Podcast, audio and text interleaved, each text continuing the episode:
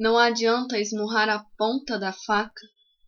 Não adianta lutar como um guerreiro de Esparta e exibir a cicatriz como um prêmio da guerra. Ser a pedra que estilhaça o vidro da janela? O grito, o rosnar, absoluta beleza, absoluta razão, absoluta regra, absoluta certeza, ao mais perfeito entendimento, a precisão, a destreza, o ouvido absoluto, a nota certa, a pureza. A perfeição vinda de um ser imperfeito é imperfeita, uma mentira, um arremedo, uma imitação mal feita. E a rigidez, a dureza, toda dedicação em tentar consegui-la é o mais precioso tempo perdido em tentar contemplá-la. Mas sou forte, sou viga, sou aço. Assim sei viver, é como me acho. Seguro, controlo, retenho, não vou. É o que reconheço, é o que tenho, é o que sou. Subindo a escada que desce, desfiando o tecido que tece, vendo um bebê na criança que cresce, indo dormir quando o sol aparece. Ai, que assim me quebro.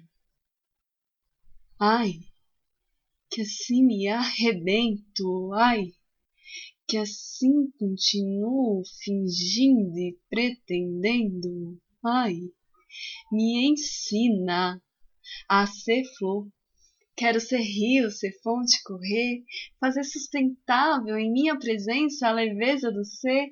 Quero brincar, florescer, coração. Quero os meus pés em contato com o chão e se machucar com assopro sarar, sem ver se dá certo, confiar, confiar. Rir muito mais e um pouquinho chorar, do lago pro rio, do rio pro mar, dissolver as duras paredes que construí com músculos, areia e cal, e suavemente tornar maleável a dureza do metal.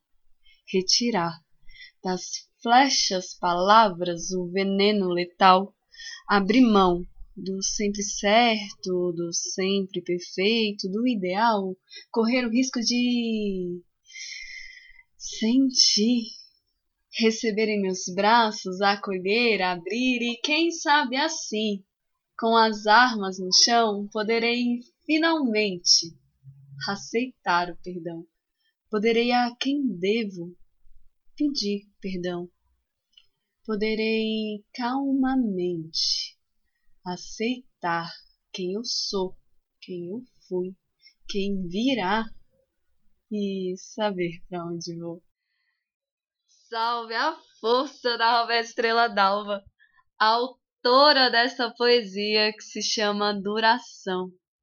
Salve a força das poetas.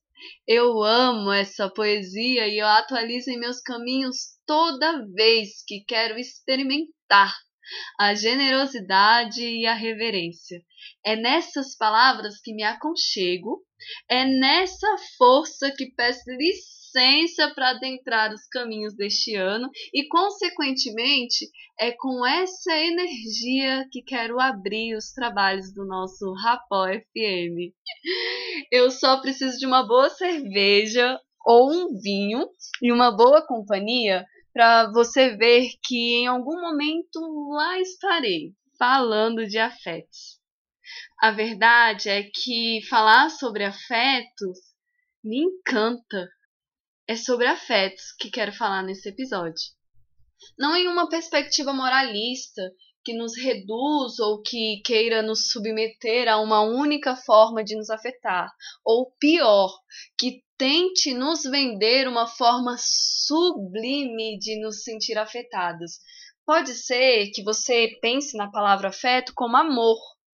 É também, mas não somente. O amor é um dos afetos temos tantos outros: ódio, raiva, medo, inveja, gratidão, vergonha, atração, vingança, alegria, saudade, por aí vai. Pode ser também que você pense na palavra afeto como carinho. É uma das formas de se afetar, mas não somente. Aliás, carinho é uma palavra tão boa, né? carinho, carícia, cafuné. Muito bom, né? Não só como palavras, mas como a própria ação. Mimo, dengo, afago. Inclusive, qual a palavra ação assim gostosa que você gosta de falar, fazer na sua vida? O que importa é como as expressões, de um modo geral, compõem o nosso modo de existir, de afetar e de ser afetado. Mas, na realidade, vivenciamos os afetos o tempo inteiro. É muito concreto, é concreto, é corpo, é expressão. É isso que me encanta. Retire a moralidade dos afetos e perceba seus efeitos em seu corpo, em suas interações, em suas ações. O que te afeta? Como? De que maneira? Como estão os teus afetos? Quais têm sido mais frequentes? Mais ainda, o que te afeta está relacionado com a sua atual forma de pensar o mundo como um todo ou, em específico, com a sua forma de pensar você mesma? Podemos perceber as múltiplas formas de se afetar, há diversos afetos coexistindo e muitos deles considerados contrários entre si. Tristeza, alegria, amor, ódio, medo, esperança, reconhecimento, indignação. Podemos nos deparar com as nossas confusões, que também dizem sobre as inconstâncias sobre o mundo acontecendo na celeridade com que acontece. Vale a pena lembrar, não é sobre moralizar, inclusive não é sobre criar projetos que vão contra o caos, a inconstância ou qualquer projeto que tenha pretensão de dominação, seja de si, dos afetos ou das naturezas. Não é sobre isso. E quando digo que não é sobre moralizar, quero dizer que não é sobre se embasar em algum tipo de julgamento, não é sobre ter como base alguma lei externa que vá pretensiosamente adequar o que seria adequado, o que seria lá o ideal perfeito na nossa existência. E esse ideal perfeito na sociedade capitalista é um molde que tem suas marcas nas expectativas de determinadas representações categóricas. Raça branca, gênero cis, binária, heteronormativa, classe grandes empresários, donos dos agronegócios, das grandes mídias e localidade, os considerados centros, os que um dia foram considerados primeiro mundo.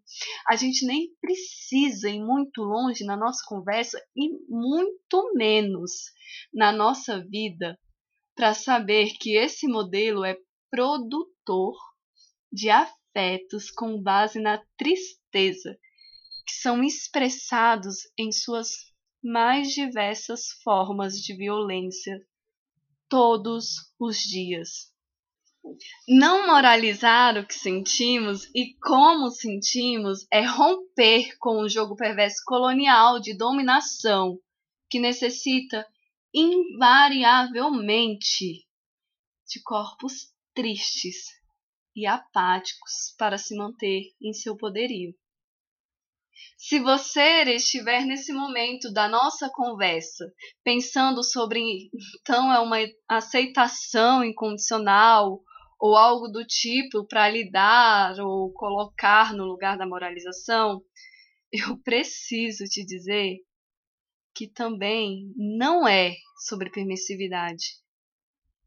Não é sobre se inundar e estar à mercê dos afetos tais quais ou como aparece. Voltemos ao momento em que podemos nos deparar com a nossa confusão, por exemplo. Diante dessa coexistência de afetos contrários entre nós, essa confusão, ela está aí, ela existe. A confusão é uma realidade, ela faz parte. Não deve estar à parte, mas não é o todo dessa parte.